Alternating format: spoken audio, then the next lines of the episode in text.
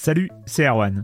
Je me permets ce petit message avant votre podcast pour vous parler du festival Silence on Joue qui aura lieu le 25 mai prochain à la Cité des Sciences et de l'Industrie à Paris.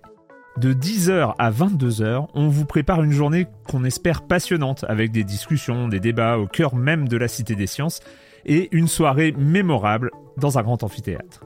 La billetterie est ouverte, le lien est dans la description des derniers épisodes et vous trouverez aussi un lien vers la programmation. C'est 20 euros pour la journée et la soirée, et si vous voulez juste passer nous voir en journée, il suffit d'une entrée classique pour la cité, c'est 13 euros tarif plein avec éventuellement des réductions. C'est la première fois qu'on organise un truc pareil et on espère vraiment que vous répondrez présente et présent. En tout cas, nous, on a très envie de vous croiser de rencontrer celles et ceux qui nous écoutent chaque semaine.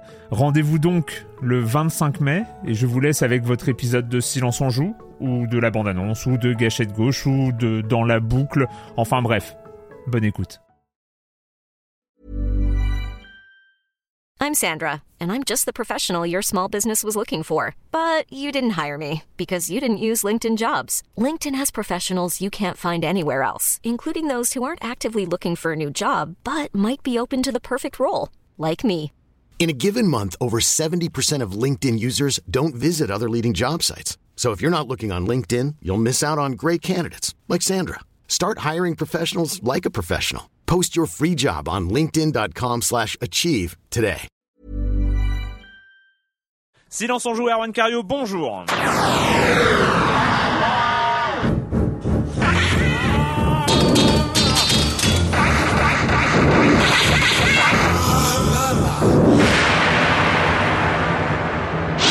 Au programme cette semaine, on va parler d'Assassin's Creed Revelations, euh, notamment en recevant, pas dans studio, c'est une interview qui a eu lieu la semaine dernière, Jean Guédon qui de Ubisoft Montréal, qui est donc le grand chef de l'univers Assassin's Creed.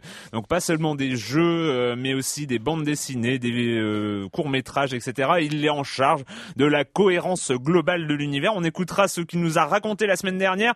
On en parlera ensuite, euh, ce que c'est ce jeu troisième épisode des aventures de Ezio Auditore Differenze.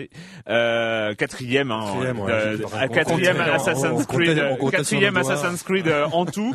Monsieur Fall de TrickTrack.net comme chaque semaine et Super Mario Land 3D est-il le, euh, allez, on va utiliser un vilain anglicisme, euh, le système seller de la 3DS. Killer App. Euh, ou- Enfin, ouais, enfin, pareil. plein. Ouais, on s'en fout. Bref, euh, voilà, c'est au programme, ça va être déjà, c'est déjà pas mal. Et je commence en accueillant deux de mes chroniqueurs favoris, Clément Apap de Sens Critique. Bonjour Clément. Bonjour Erwan. Et Patrick Voilà. Helio de Regamer. Bravo.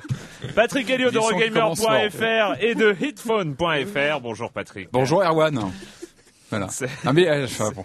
C'est les private il faudra qu'on en parle Ouais, sérieusement de cette ouais, question on- on de, des salutations. euh, Bref, euh, on commence avec toi Clément avec un petit problème du côté de chez Steam. Oui, euh, on connaît beaucoup beaucoup d'affaires de, de, de hacks depuis le début de l'année et malheureusement, enfin C'est un notamment, peu tendance, ouais. on se rappelle, on se rappelle le PlayStation Network qui avait été hacké, qui avait dû s'arrêter, etc. Pendant, pendant plusieurs mois Pendant quand plusieurs même. mois. Ouais. Alors là, c'est un hack qui touche euh, Steam, la plateforme de téléchargement euh, ultra connue des joueurs euh, PC. Mhm. C'est un hack qui est chiant, mais qui est pas aussi chiant que, que les autres. Je m'explique. En fait, ce qui a été hacké, c'est euh, les données des comptes forums. Voilà. Donc, en gros, euh, donc c'est problématique parce que les gens peuvent poster à ta place, etc., etc. Mais le problème, c'est qu'ils ont aussi récupéré en partie les comptes Steam. Hmm. Ceci dit, à la différence euh, de Sony, sur Sony, ils avaient récupéré les données des, ca- des, des, des CB en clair, ils avaient, ils avaient tout récupéré en clair, les mots de passe en clair, etc. Là, s'ils les ont récupérés, parce qu'on n'est pas sûr, euh, ils sont cryptés. Les bancaires sont cryptées et tout est crypté. Ceci dit, Steam, euh, comme tout le monde sait que c'est pas parce que c'est crypté que c'est incraquable. Donc, ils conseillent de quand même changer le mot de passe. Surtout si on a le même mot de passe que sur les forums. Juste le mot de passe. C'est la seule chose à changer. mot de passe, euh, normalement, mais ça, voilà, c'est quand même, euh, c'est quand même une mauvaise pub euh, pour le service. Euh, on sait que rien n'est incraquable, mais c'est quand même, voilà, c'est un frein à l'achat potentiel. Moi, en tout cas, je sais que Ouais. je sais que moi, ça m'a clairement euh, guéri d'acheter sur le PSN. Je sais pas pour vous, mais moi, je n'achète plus rien sur le PSN depuis. depuis. Euh, En voilà. même temps, euh, généralement, après ce genre de conneries, ils évitent de, euh, ils corrigent un petit Il corrige. Mais là, ceci dit, quand même, contrairement à Sony qui avait vraiment fait les marioles en laissant les mots de passe en clair et tout en clair, et les coordonnées bancaires en clair, là, ça avait été crypté, euh, Ouais, ça devait être blindé. comme ils disent, euh, haché salé. Je sais pas ce que ça veut dire. voilà, une traduction peut-être française approximative. mais en tout cas, les, les données étaient cryptées. Mais, en- mais voilà, donc les, les, les hackers, euh, Ouais. les, les hackers hackent euh, tout ce qu'ils hacker. dématérialisé, hein, ça, ça fait Ouais, partie voilà. des, des travers. euh, Eh bien, en parlant de dématérialiser, transition. euh, belle transition, Patrick. Eh oui. euh, Bah, on a tous un problème, hein, les possesseurs de PSP actuels. On attend tous la, la PS Vita, hein, tous. oui. Ah, bah, bah, on, est tous on Oui. attend de voir la On a, bécane qui on, a oublié, on a oublié qu'on avait une PSP. Justement. Oh. Alors t'as peut-être obligé la, la- oublié la console. En revanche, t'as pas oublié tes jeux. On a tous euh, une pile de jeux UMD plus ou moins exotiques. hein. On a tous un, un jeu Miami Vice tiré du film euh, sorti il y a quelques années. On a tous une collection IR Replay en UMD euh, qui était pas mal avec du Wing Commander. Enfin, on a tous des petits trésors comme ça en UMD qu'on qu'on a bien retrouvé sur sa Vita euh, un peu plus tard. Alors Sony vient de communiquer au Japon sur les modalités de transhumance de ces jeux. C'est-à-dire comment est-ce qu'on va pouvoir retrouver ces jeux UMD sur la PS Vita qui Rappelons-le, n'a quand même pas de lecteur UMD à la base. Oui. hein. Donc, Parce que c'était quand même la grande catastrophe de la PSP. C'était le ce lecteur ce, UMD. ce- euh, ce lecteur propriétaire, voilà, avec un format euh, qui spécifique. Qui, qui bouffait beaucoup de batterie. au- Et au surtout qui bouffait voilà. beaucoup de batterie. Rappelez-vous, à l'époque, ils voulaient sortir un nouveau standard de film. Ouais. Ils vendaient des films Ah sur bah, il y a UMD. eu des, ouais. j'ai Ghostbusters comme ça que je, voilà, je, bon, moi, on va pas faire, voilà, on va pas en parler deux heures, mais Ouais. on a chacun quelques films en UMD. Donc, on parle Non. pas des films, on parle des, des jeux. Donc, comment est-ce qu'on va les retrouver sur euh, PS Vita? Euh, Donc, au Japon, euh, Sony a expliqué un petit peu comment ça allait se passer.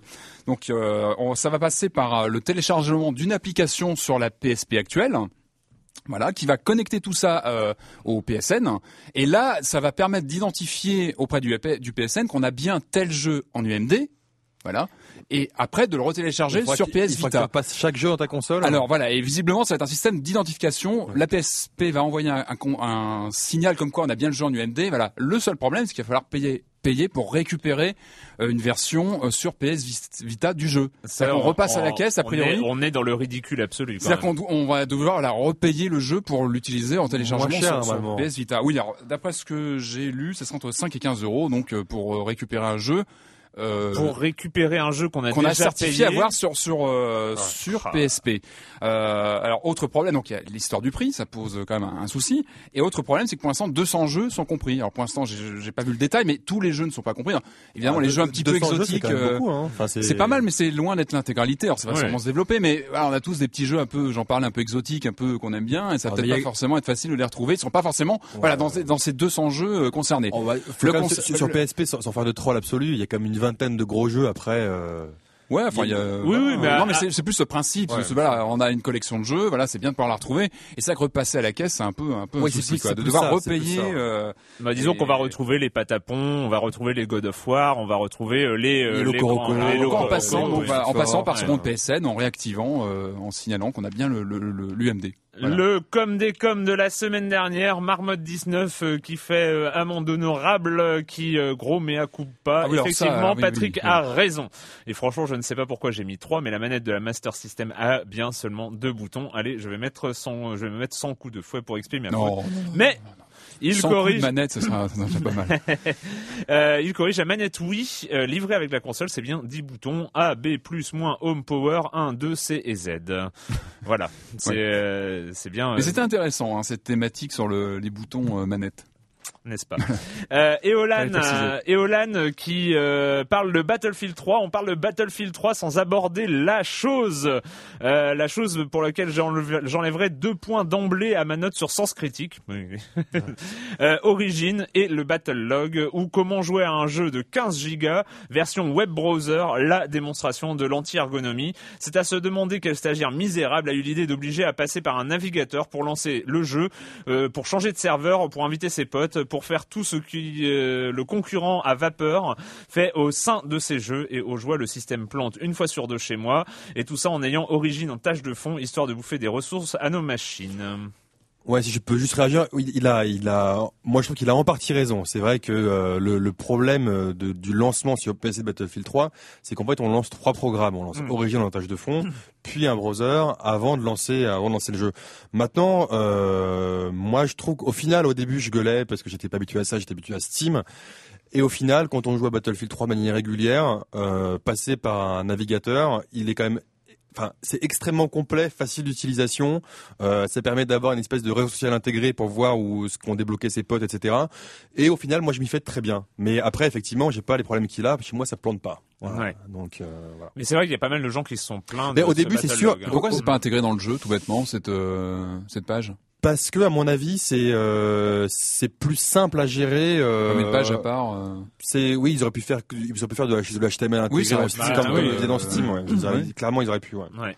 Alors, Monsieur U, s'y fait. Hein, Euh, pas- petite euh, petite sortie sur euh, Uncharted 3 dont nous avons parlé la semaine dernière. Monsieur qui dit euh, l'animation de Nathan Drake est juste superbe. Enfin un personnage de jeu vidéo qui interagit avec son décor, qui a plusieurs démarches, bref dont l'animation traduit son état d'esprit au lieu d'être simplement un cycle mécanique.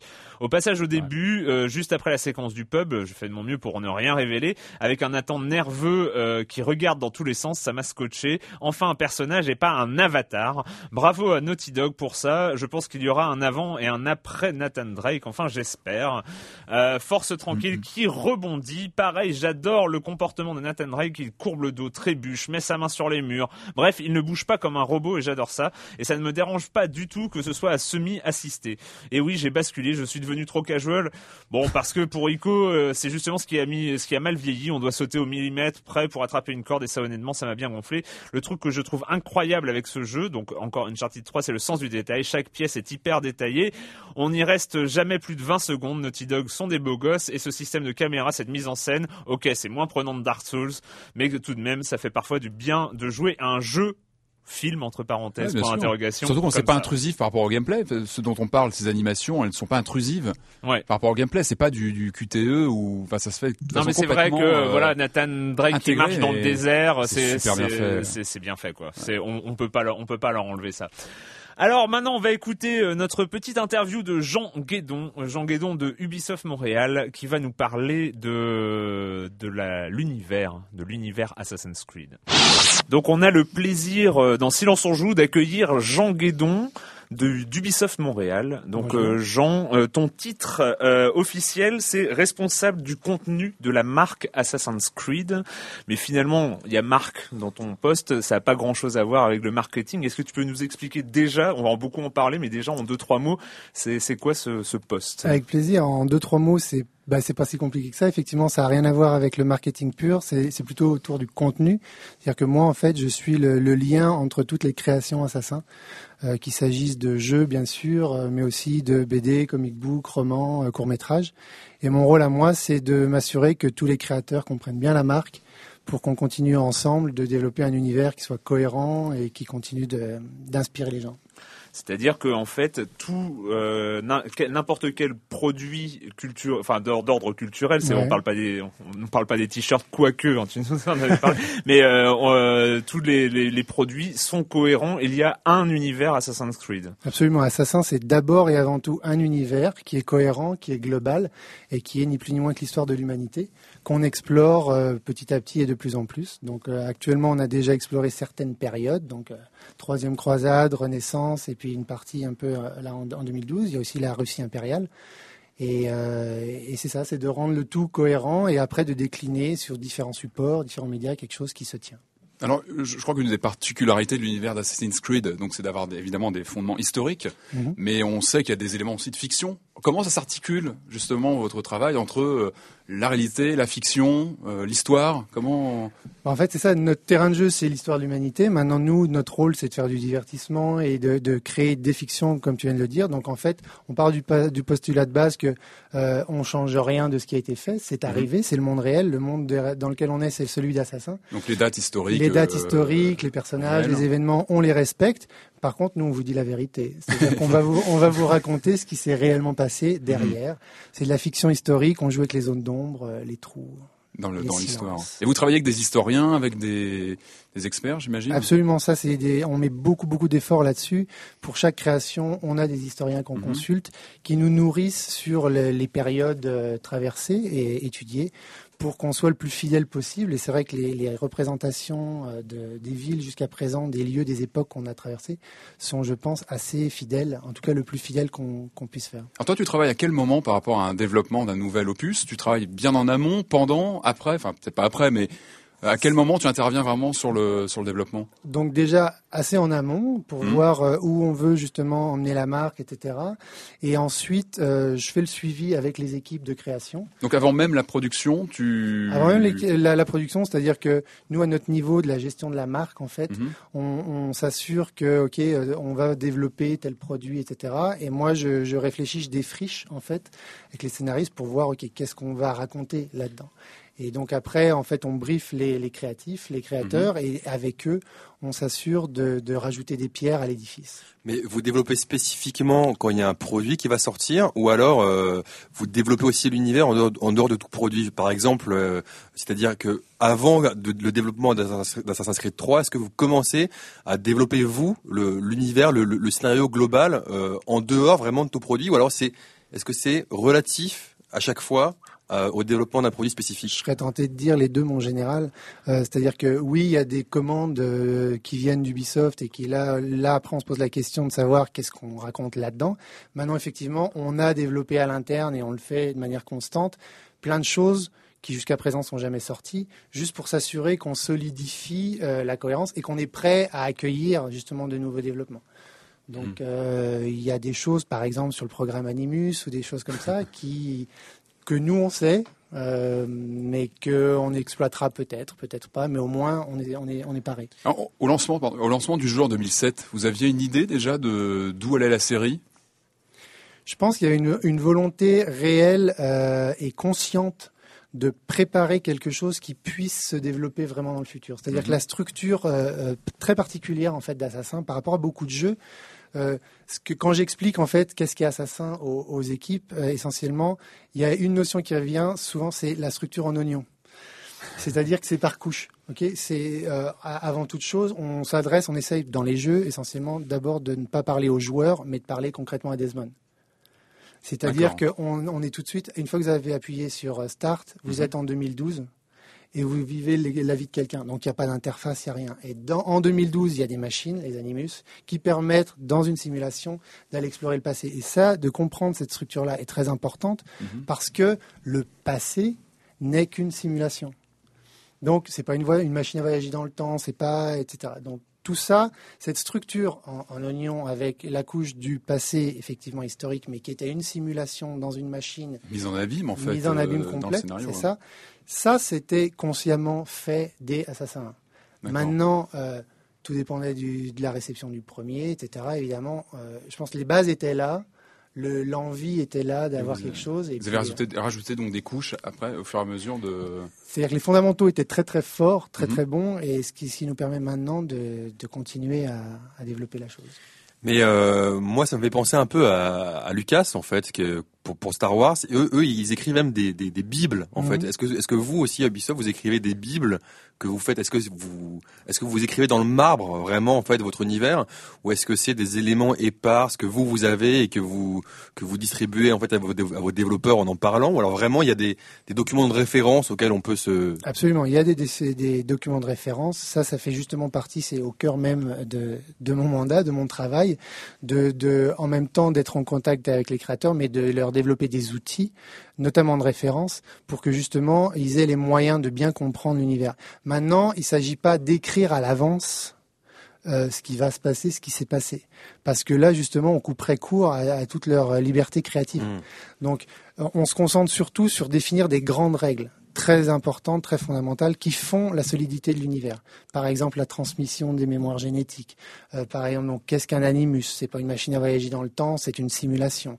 Euh, le fait de, c'est ça, comme je disais, comment on transmet les mémoires, euh, ça a des implications sur ce qu'on peut montrer, pas montrer dans le jeu, etc. Donc, quelques règles très précises, très euh, maîtrisées, claires, qui ensuite leur permettent de, de s'exprimer et de créer dans notre univers. Mais à, l'intérieur de ça, quelle liberté en fait ont les euh, les scénaristes, les euh, les illustrateurs? Est-ce que vous leur donnez vraiment une grande liberté? Est-ce que vous prenez parfois pour développer cet univers? Est-ce que vous prenez vraiment des idées en fait qu'ils vous soumettent? Si on en prend pour les réutiliser, Oui, oui. Euh, Oui, ben c'est ça. En fait, nous, vraiment, l'idée de base, c'est on a un univers qui est cohérent. On, on ne connaît pas tout. Il nous reste à l'explorer, littéralement, euh, grâce à tous ces, toutes ces créations. Si je prends par exemple l'exemple de The Fall, euh, qui est le comic book qui a été développé l'année dernière, qui là traite d'un nouveau contemporain qui est Daniel Cross et avec son ancêtre Daniel, Nikolai Orlov en Russie impériale. Là, on leur a dit explorer. Et les gars, ils ont dit ok, il y a quelque chose qui nous intéresse dans Assassin 2, dans les glyphes, il y a l'explosion de Tunguska, etc. On a dit parfait, vous vous raccrochez autour de ça et vous nous racontez ce qui s'est passé derrière. Donc c'est eux qui sont amenés, qui, ont créé leur contenu. Ils nous proposent ça, on valide, on voit avec eux, ça, ça marche, ça, ça marche pas, adapté. Et voilà. Et par contre, une fois que ça s'est fait, que eux ont apporté quelque chose à l'univers, on gèle. C'est la vérité, c'est la réalité, ça s'est passé. Donc si ensuite on veut réutiliser tel personnage, tel événement, etc., dans des jeux ou dans un autre média, on peut le faire. Au contraire, on crée des références croisées, mais on doit respecter ce qui a été créé par d'autres. Mais votre poste a été créé de manière concomitante à Assassin's Creed ou il arrivait après? Mon poste a été créé à la fin d'Assassin 2. Donc en fait, est-ce que est-ce que vous avez dû vous rattraper aux branches? Est-ce que par moment il y a des choses qui sortaient, on va dire, du cadre que vous auriez aimé avoir? Et est-ce que vous, avez dû vous, adapter à des choses que vous auriez pas normalement autorisées euh Globalement, tout ce qui est sorti, notamment euh, avec Assassin 2, avec Lineage par exemple, avec Bloodlines, avec Discovery qui sont sortis au même moment, c'était déjà très cohérent. Il y avait Corey May qui était le scénariste euh, principal d'Assassin et d'Assassin 2 qui avait eu là déjà sa, patte à mettre là-dessus. C'est sûr qu'après, tout n'était pas forcément exactement euh, dans la ligne qu'on a maintenant définie de manière encore plus claire. Mais globalement, non, il n'y a pas vraiment, il a pas eu de problème et puis euh, ça, ça, se passe bien. Quoi. Mmh. Moi, j'ai une question au sujet d'un message qu'on a à chaque lance, de lancement d'un des jeux de la série, mmh. qui concerne le fait que le jeu est développé par une équipe aux convictions religieuses diverses. Ouais. Euh, pourquoi ce message et est-ce qu'il est adapté à toutes les justement différentes déclinaisons de la, de la série? Ça reste essentiellement là pour les jeux, mais c'est vrai que ça pourrait être euh, littéralement mis au début, par exemple, de chaque livre, de chaque -hmm. BD ou quoi que ce soit.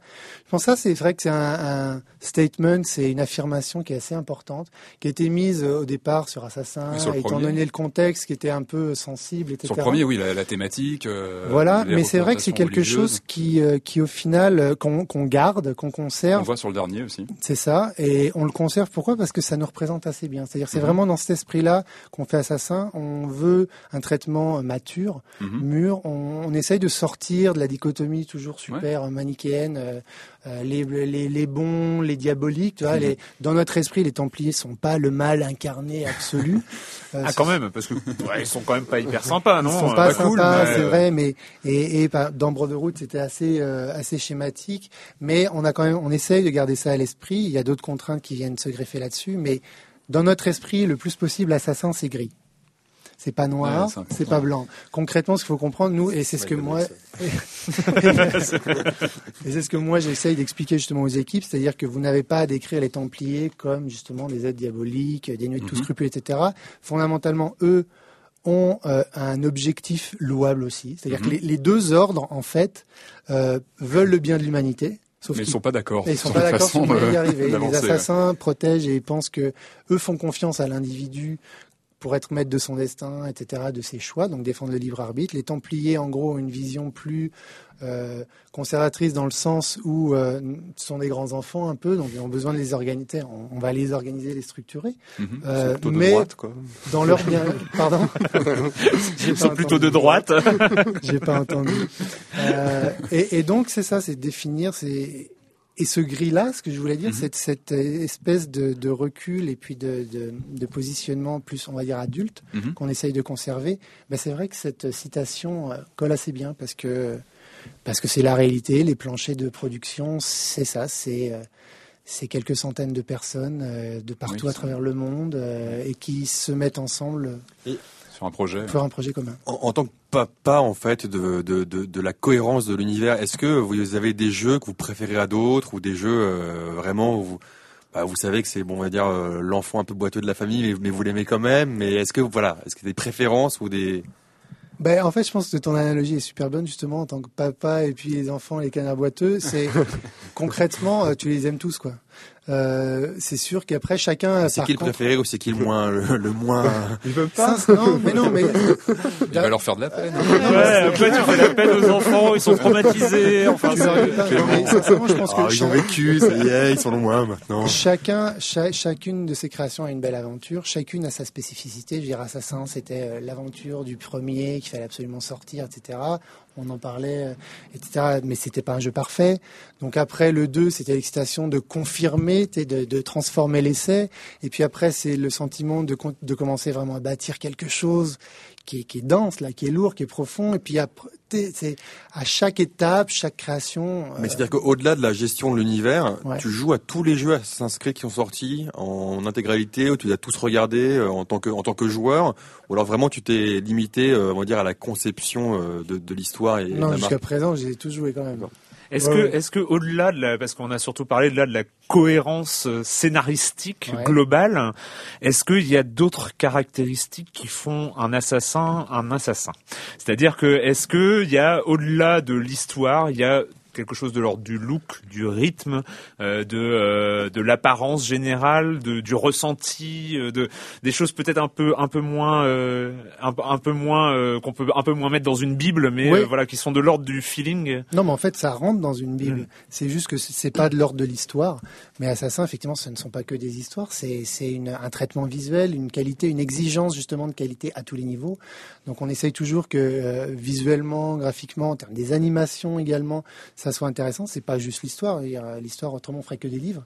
Euh, donc oui, effectivement, qu'est-ce qui définit un assassin? Quand on crée l'assassin russe ou Aquilus et Axipiter, etc. avec la BD française C'est de dire c'est quoi les standards? On a la capuche, euh, les couleurs, le posing, effectivement, les, poses. C'est des maîtres assassins qui doivent être pas héroïques, mais c'est l'élite, tu vois. C'est donc un, un rapport de, par exemple, quand tu domines la ville de, depuis le toit, tu as, des angles de vue comme ça, des choses comme ça. Donc moi aussi, effectivement, je, je suis en charge de transmettre toutes ces, euh, tous ces éléments iconiques qui sont vachement importants.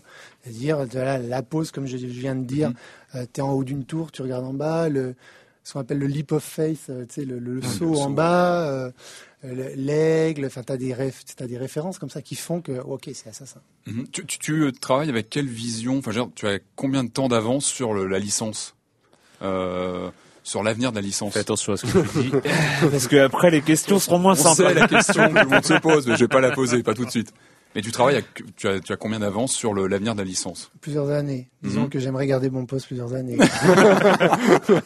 Mais que j'ai aucun intérêt de la faire. Non, mais il faut, il, il faut, il faut poser la question. Il faut poser Ouais, la question. non, mais... là, là, tout le monde se demande. Il y a, il y a des rumeurs depuis au moins euh, Depuis un an, années, voire ouais. deux, euh, qui, qui courent. euh, J'en avais parlé avec euh, avec euh, Patrice Desilets, euh, qui euh, donc euh, qui était le réalisateur des, des deux premiers. Euh, et après, on a eu, on, on a eu euh, les croisades, on a eu la Renaissance italienne. Euh, et, et après, est-ce qu'il y a déjà des pistes, des envies, ne serait-ce que des envies, parce qu'on Des envies, ben, c'est sûr. C'est, euh, je sais pas si vous avez vu le, le- la vidéo qu'on a mis qui est sur YouTube justement pour euh, où on montre en fait l'univers avec toute la, la, la spirale de l'humanité. Les époques, euh, on peut on peut aller où on veut. C'est ça la beauté justement, ce que je disais. Les fondamentaux sont solides. Euh, Et vous pouvez même aller dans l'avenir, un, assassin post-apocalyptique avec un Tokyo dévasté par exemple. non, mais le bon, fantasme. non, mais je veux dire, c'est comme euh, on l'a vu euh, chez Ubisoft avec les, les anneaux, une, Mhm. une licence historique qui maintenant euh, sort dans, dans le futur avec 2070. Mhm. Est-ce que c'est envisageable pour un assassin? Voilà. Ou est-ce qu'il y a des interdits pour toi Ouais. autour de la licence? Est-ce qu'il y a des choses que Est-ce que par exemple on est sûr qu'un assassin sera jamais dans le futur? Honnêtement, euh, là, Erwan va, va, va rigoler, mais euh, tout, rien n'est vrai, tout est permis. tu sais, c'est- je j'ai pas de réponse. Et Juan a rigolé. Tu vois Con- concrètement, j'ai bon pas, j'ai pas de réponse à ça. Je- euh, pour l'instant, euh, la question s'est pas posée. En revanche, j'imagine que connaître les deux, trois ans à venir de la licence influe aussi sur le, le- le jeu actuel, quelque part. Peut-être sur Bah, une piste sur le, la suite Oui, mais c'est sûr la que ju- justement c'est ça mon rôle effectivement, c'est de de- d'être au contact très proche des équipes pour les informer le plus possible Parce que ça va de la vision donc, globale. voilà, quelle va être Et que donc, moi, mon rôle, euh, quand je leur explique ça et, et qu'on travaille ensemble, c'est de minimiser les risques Mhm. D'incohérence. Donc, euh, il est hors de question qu'on se mette à raconter, euh, à dire blanc quand on avait dit noir avant, Mhm.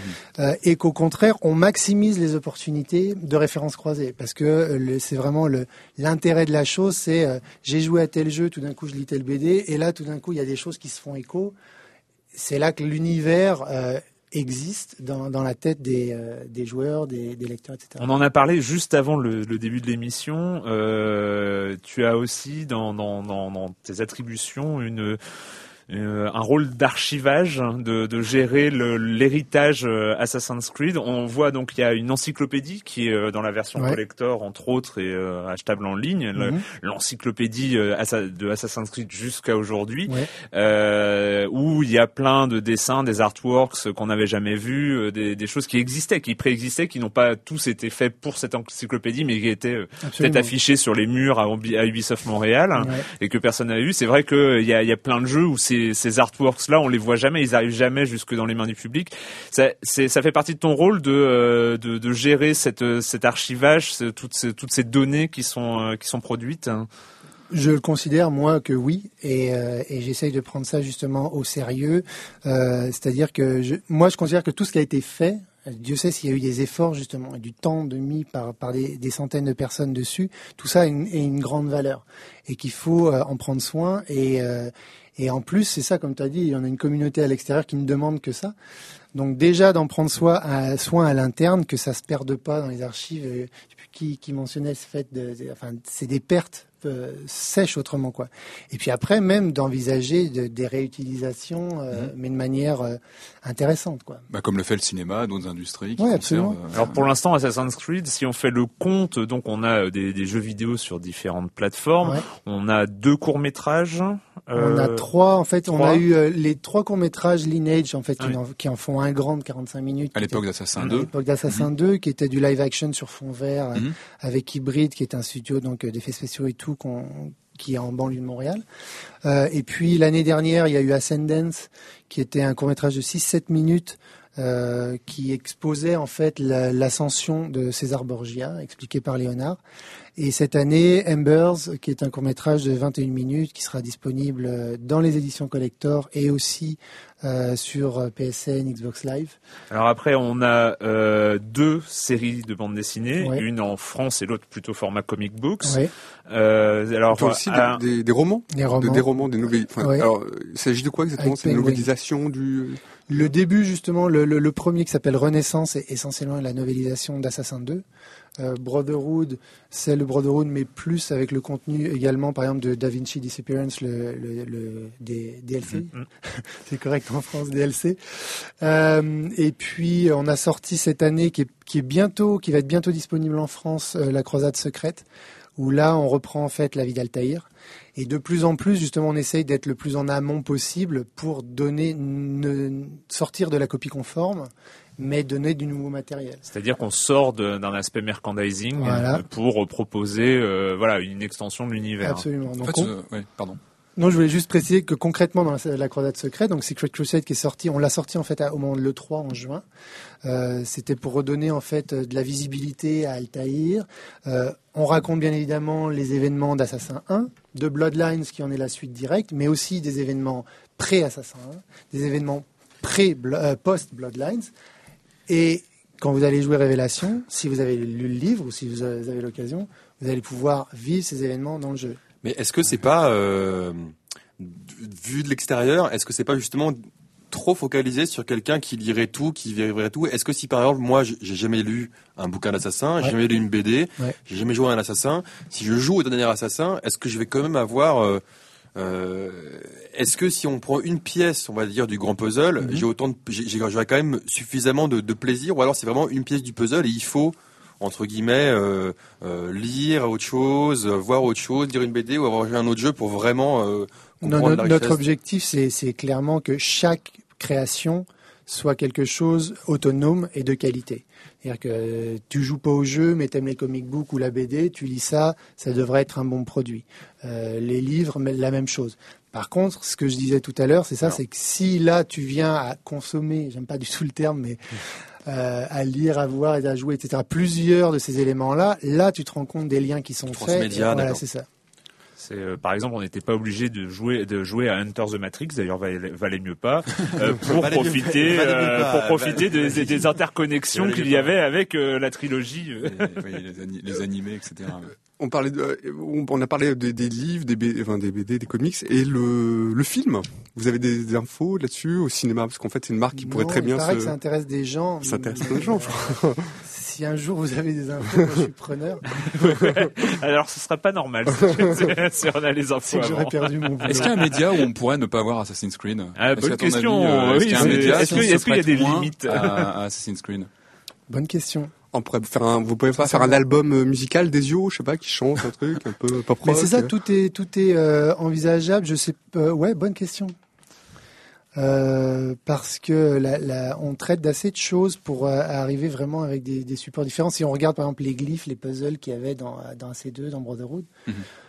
tu extrais ça euh, du jeu, tu peux avoir, c'est ça, Un un, jeu société. un jeu de société quasiment. Ouais.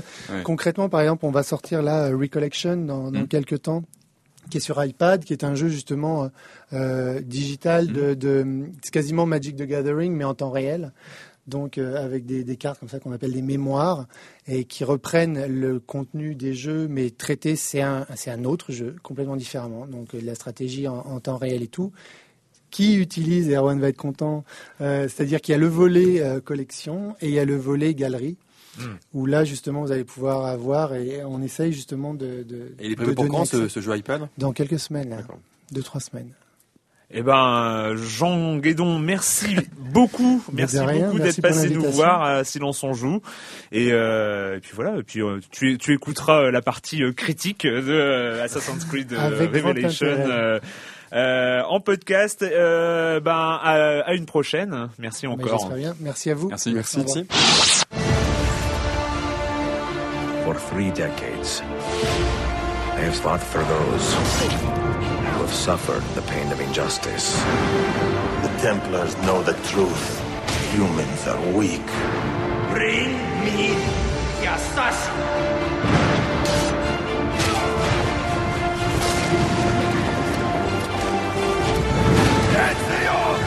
Why will you not surrender? I never learned how.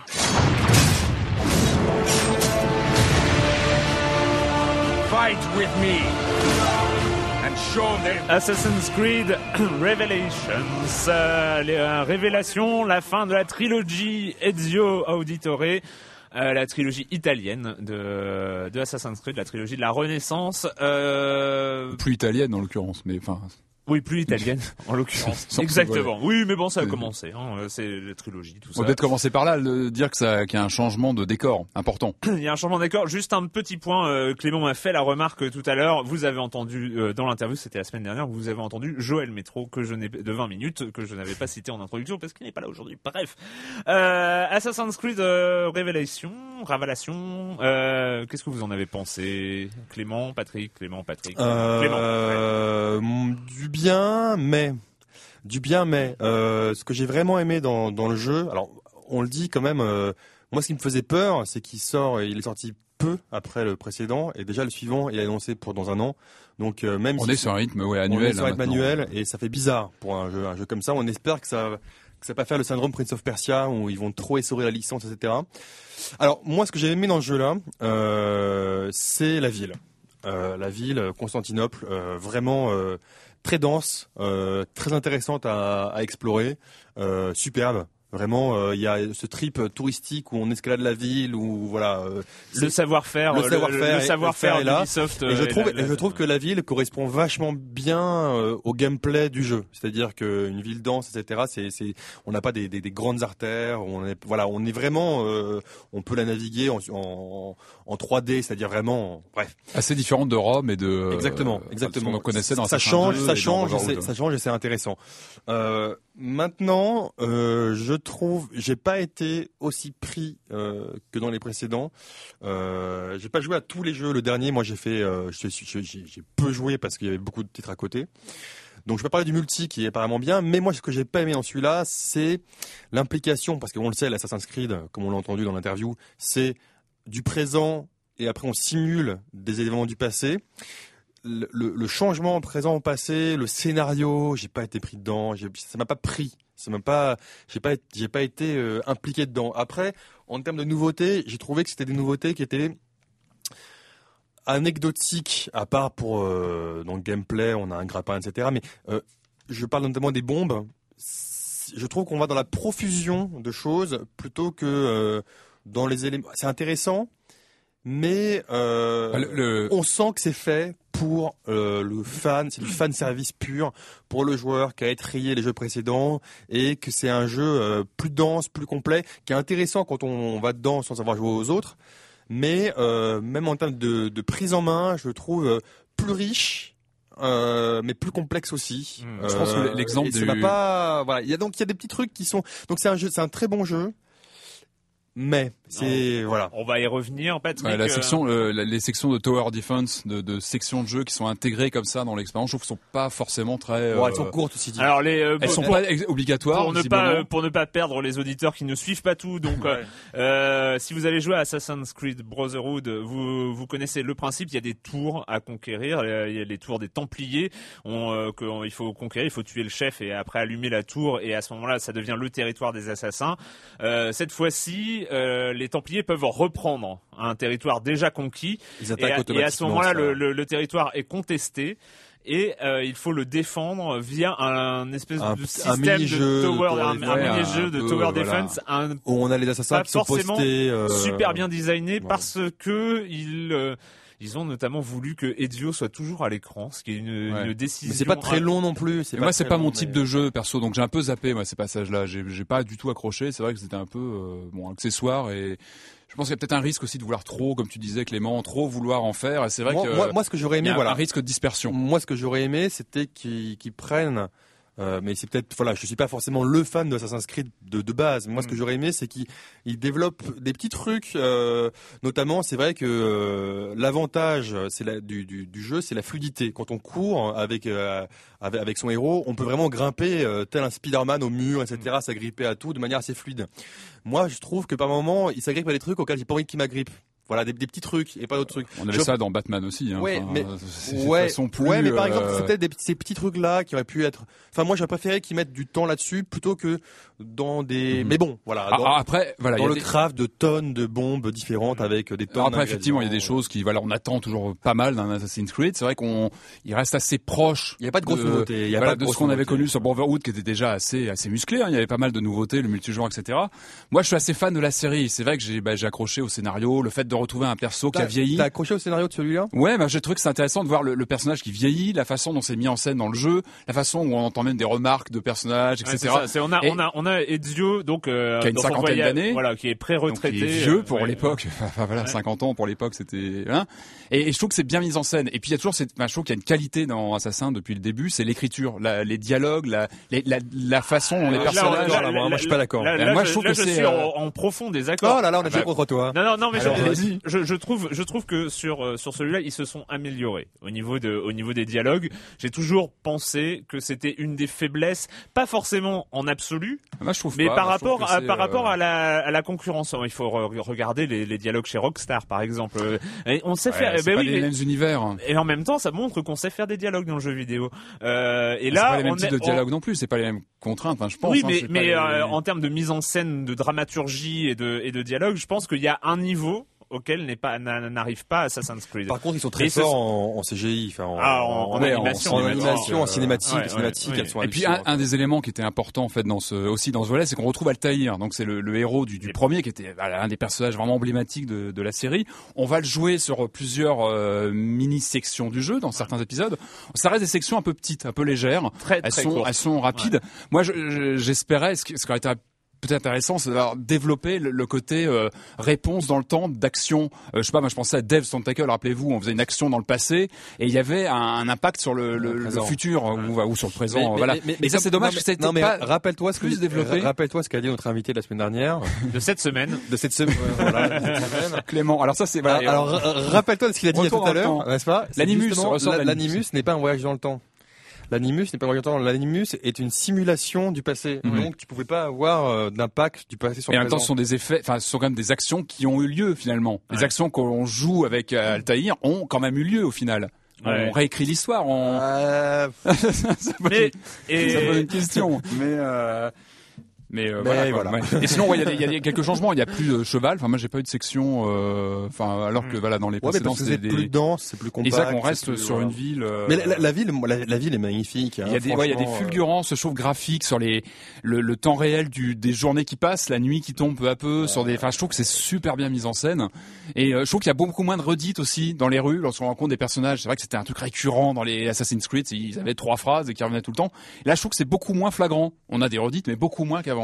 C'est beaucoup moins, Mais les euh, passages, les passages dans le moins frappant. présent, on va dire avec Desmond, je les trouve. euh, alors voilà, chier, oui, c'est ça, c'est, euh, Oui, puis il y a le fait qu'il est bloqué maintenant. Enfin, on va Il pas est- spoiler, mais Non, c'est pas du spoil, euh, ça, c'est pas du spoil. Et ça, c'est vrai que ça impacte moins, ça qu'il y a moins cette transition qui était plus intéressante, je Mais trouve, pas de auparavant. rythme, Entre le- futur et le- perdu, quoi. Le souci, donc voilà. euh, voilà, Desmond, Desmond qu'on a quitté euh, dans à la fin de Brotherhood. Pour ceux qui ont suivi euh, dans une situation un peu, euh, un peu bizarre, euh, sans vouloir, euh, ouais, on va pas spoiler la fin de Brotherhood quand même. Mais bon, bref, il est, euh, il est dans le coma, hein, donc euh, il est, euh, il est inconscient. Il finit le jeu inconscient, et donc il commence, euh, il commence révélation, euh, il commence révélation euh, dans la matrice, dans l'animus en Ouais. fait, euh, dans un univers virtuel, et euh, il va à ce Ça moment-là. ressemble au dernier monde de Inception, le plus profond aussi. Moi, ça m'a Ouais. fait un peu penser Ouais, à le ça. rechassement comme ça Ouais, de- ouais. d'expérience. Et, et donc il va retourner, il va continuer à suivre, euh, à revivre les aventures de Ezio, euh, donc cette fois-ci plus vieux, Constantinople,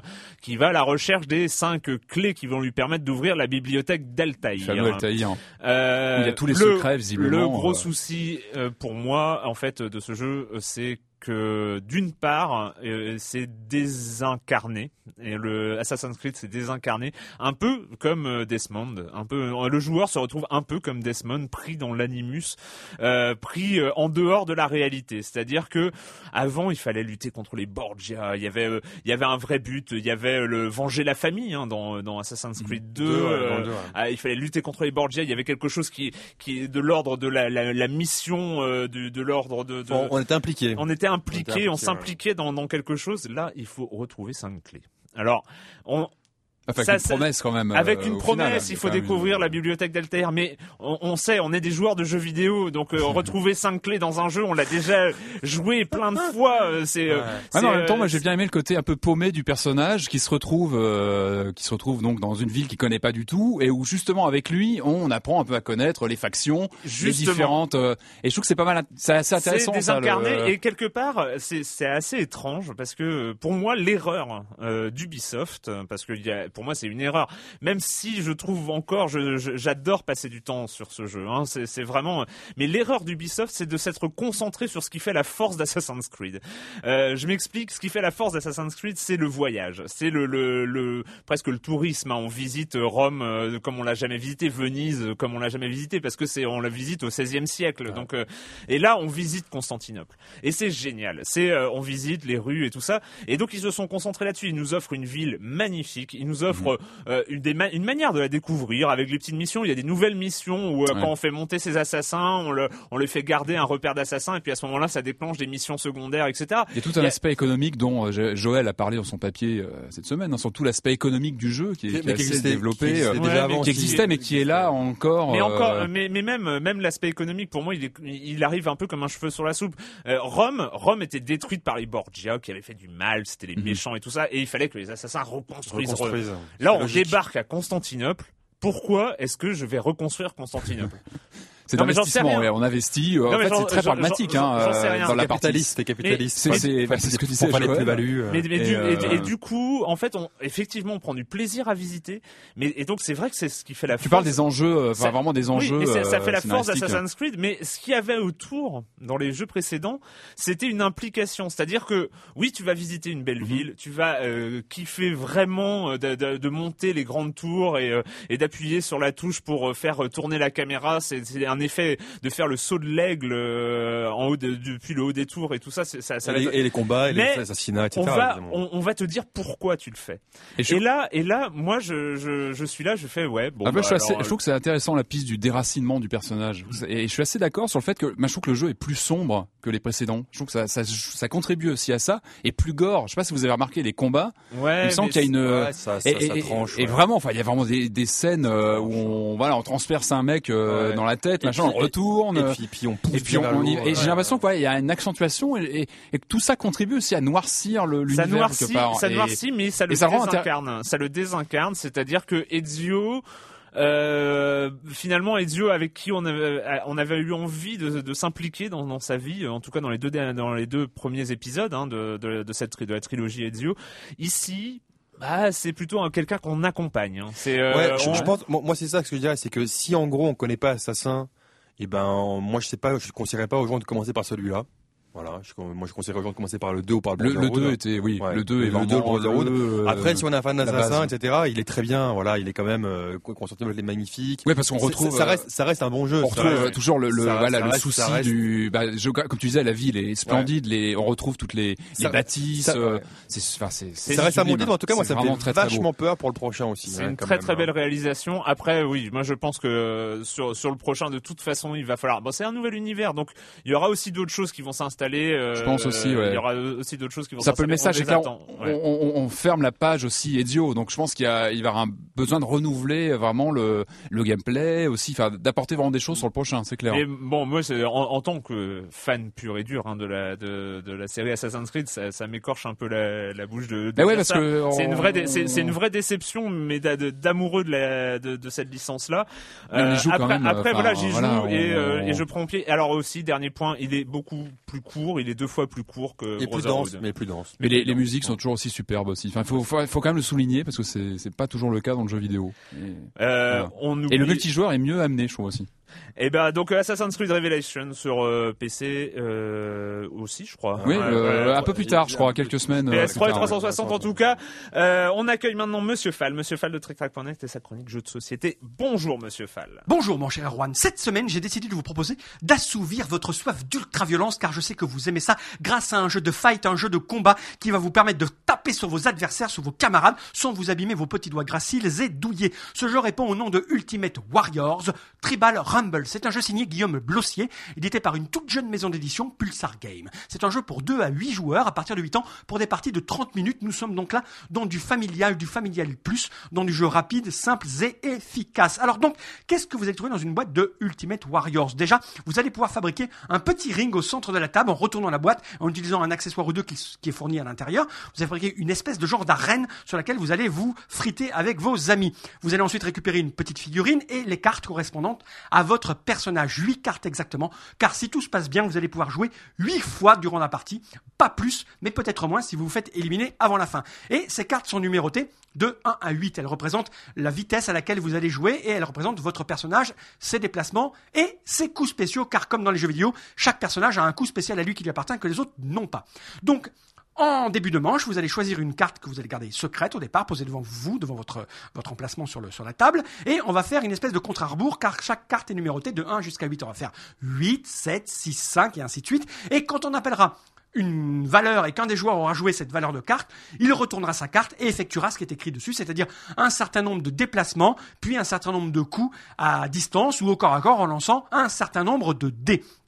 L'astuce, l'idée, c'est qu'une fois que vous avez joué votre coup, votre carte est défaussée. Et on reprend le compte à rebours et ainsi de suite. Chaque joueur va donc dépenser une carte à chaque manche, carte qu'il ne réintégrera pas à sa main. Et donc là, au fur et à mesure que la partie avance, vous savez qui a gardé sa carte 8 ou qui a consommé déjà son 1 pour jouer avant les autres. Donc il y a un petit peu de stratégie pour pouvoir placer ses coups comme il faut vers la fin. Et c'est très important. Car ce qui est amusant dans Ultimate Warrior, c'est que vous allez devoir faire des alliances, surtout si votre personnage est tout petit. Par exemple, vous avez un gros dragon énorme avec beaucoup de points de vie mais qui se déplace tout doucement. Et ce gros dragon, il va falloir l'entamer à plusieurs si vous voulez gagner. Donc il va falloir vous associer à d'autres petits joueurs autour de la table pour d'abord taper tous ensemble contre le dragon. Et à un moment donné, vous allez devoir bien sûr trahir. Vous allez devoir sur vos amis début de partie pour pouvoir les éliminer parce que euh, le seul le dernier survivant gagnera et remportera la partie. Donc c'est un jeu amusant puisque vous allez devoir faire de la diplomatie, euh, moubourrer les autres, c'est-à-dire euh, les manipuler mentalement pour qu'ils puissent taper sur l'autre personne plutôt que vous, etc., etc. Et ça c'est super amusant puisqu'en 30 minutes vous avez de la monstrée de stress, de l'adrénaline, c'est amusant, vous tapez, vous évitez des coups, vous trahissez, bref tout ce qu'il faut pour passer un bon moment entre amis. Ultimate Warriors c'est un jeu de Guillaume Bleussier, un jeu édité par Pulsar Game pour 2 à 8 joueurs à partir de 8 ans pour des durées de 30 minutes.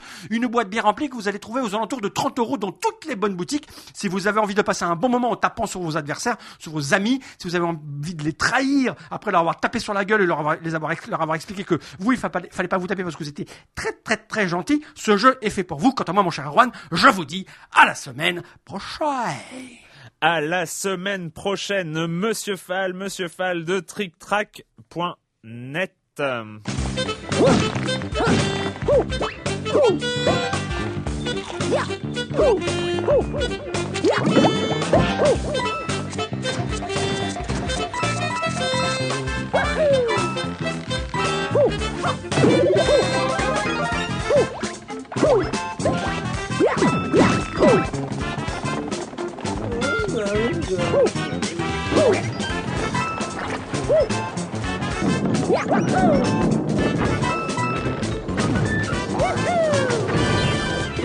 Super Mario Land 3D, euh, le Super Mario de la 3DS, hein, celui qui était légèrement, légèrement, légèrement attendu depuis la sortie de la console au début de l'année, en tout cas en Europe. Euh, oui, euh, oui, j'ai complètement zappé la minute culturelle. Bon, il y aura, elle revient la ah, semaine prochaine. Dommage. Ah, oui, ah, oui, dommage. Mince, on était bref, prêts là. Alors, le plombier en relief, ça donne quoi? Eh ben c'est. Je t'en prie. Allez, Patrick. Vas-y.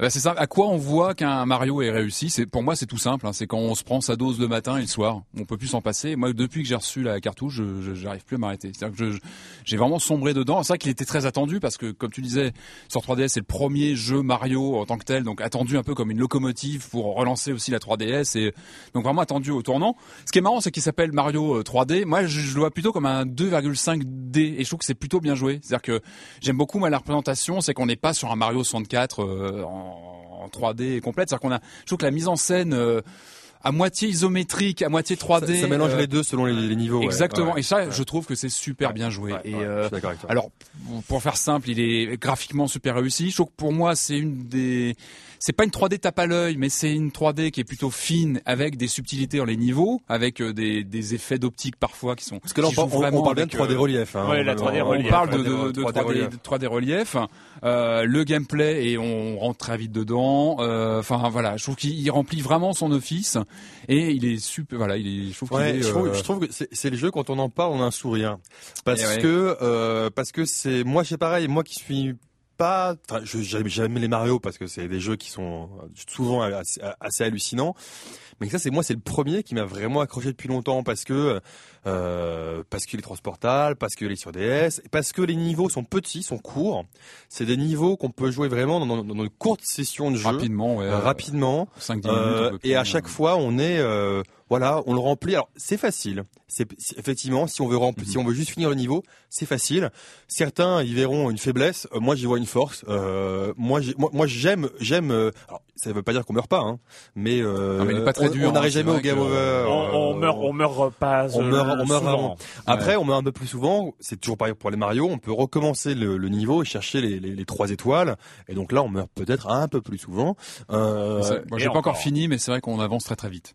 Non, on avance vite, on avance vite. Mais moi, je trouve que c'est, c'est, c'est, c'est comme un bonbon sucré, super Non, ça, agréable. je suis d'accord, Tu le ouais. manges, ça fait du bien, t'en Et- manges. Bon, bah après, c'est- t'en t'en as pas 3 kilos, t'en as, euh, moi, t'en ce as que 500 j'ai- grammes, mais c'est c'est parfait. C'est voilà. Et moi, j'ai vraiment c'est pas- senti- C'est pas lourd sur le ventre. Quoi. Je l'ai vraiment senti moi la convergence entre le, le Mario euh, de la DS, le Super Mario euh, DS, qui était vraiment Ouais, ouais. 2D, euh, Ouais, enfin avec ouais, une logique ouais. 2D et une logique 3D de, Ouais, c'est- de, de une sorte de- Galaxy. c'est une sorte de best-of. Et ouais. je trouve qu'il y a vraiment, il est vraiment à la convergence de tout ça. Il se nourrit des différences. D'ailleurs, Il y a- il y a un nombre de, de clins d'œil. Moi, j'ai eu des larmes. Il y avait des, il y a un niveau très Mario 64, moi, qui m'a, enfin, qui m'a, qui m'a frappé. franchement, hein. Enfin, il franchement, est blindé de clins d'œil. Et, c'est- Et, bon, puis, voilà, et- et c'est- puis c'est du gameplay et c'est varié, c'est super varié euh, en termes de gameplay, même si c'est Mario qui saute à chaque fois, il a, il a, il a plein, bah, comme d'hab, voilà, mais c'est c'est super varié. Moi, franchement, j'ai j'ai vraiment. Et puis tu, tu l'as dit, t'as totalement raison. C'est moi, c'est le premier jeu en relief auquel je laisse toujours la 3D relief au Ouais, pareil, maximum ouais. activé. Ça Ouais. fait pas mal aux yeux. Moi, je porte des lunettes. Ça m'a jamais fatigué le crâne.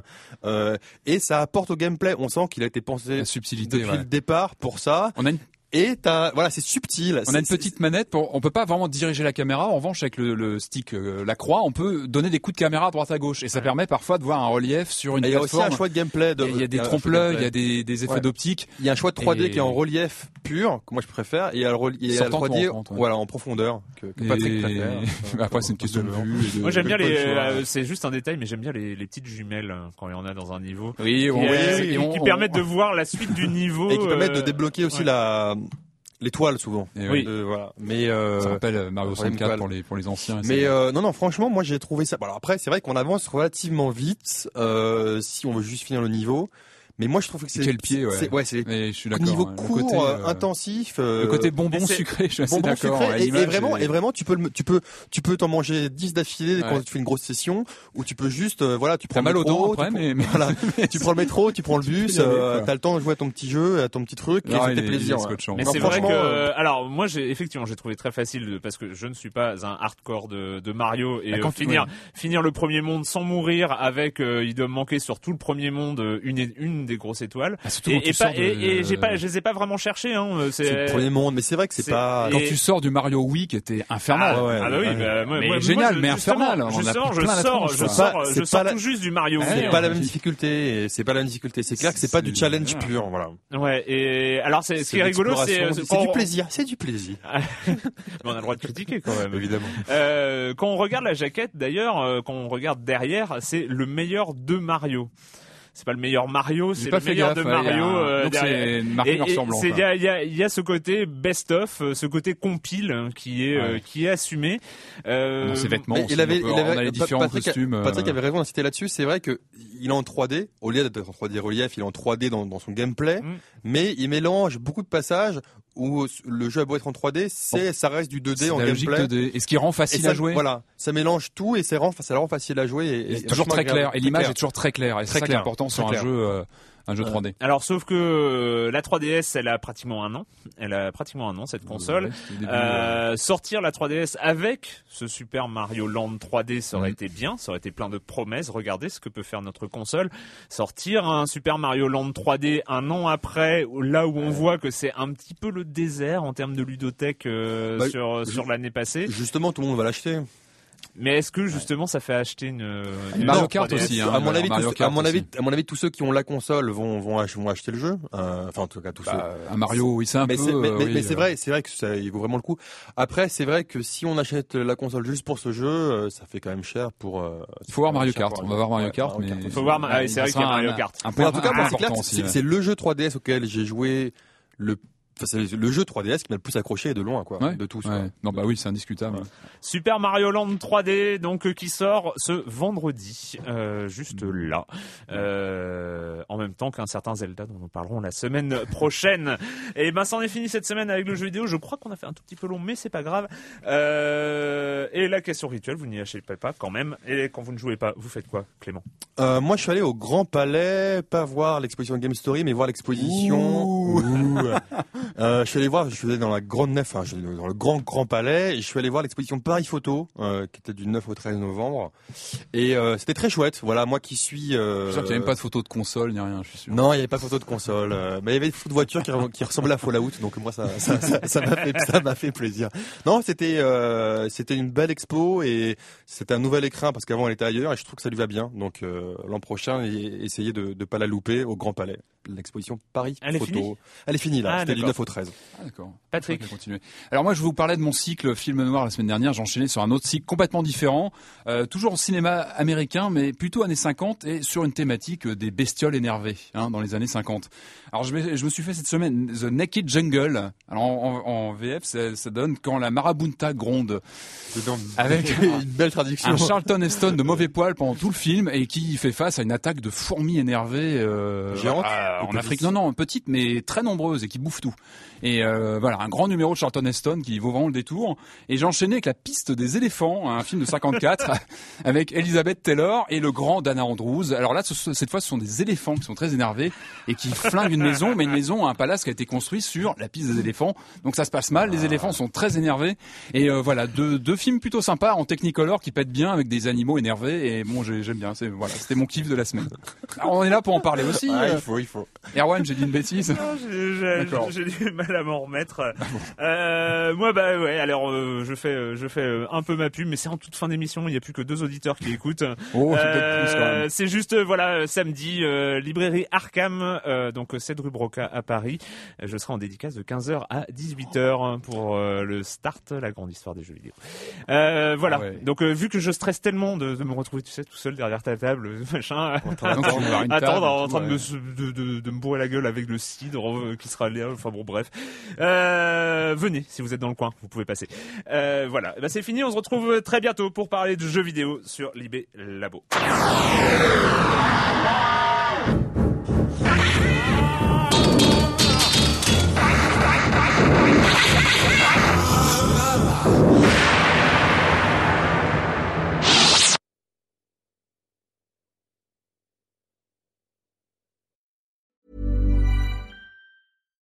When you make decisions for your company, you look for the no brainers. And if you have a lot of mailing to do, stamps.com is the ultimate no brainer. It streamlines your processes to make your business more efficient, which makes you less busy. Mail checks, invoices, legal documents, and everything you need to keep your business running with stamps.com. Seamlessly connect with every major marketplace and shopping cart. Schedule package pickups and see your cheapest and fastest shipping options from different carriers with rates up to 89% off USPS and UPS rates. And with the stamps.com mobile app, you can take care of mailing and shipping wherever you are. Make the same no-brainer decision as over 1 million other businesses with stamps.com. Sign up with code program for a 4-week trial plus free postage and a free digital scale. No long-term commitments or contracts. That's stamps.com. Code program.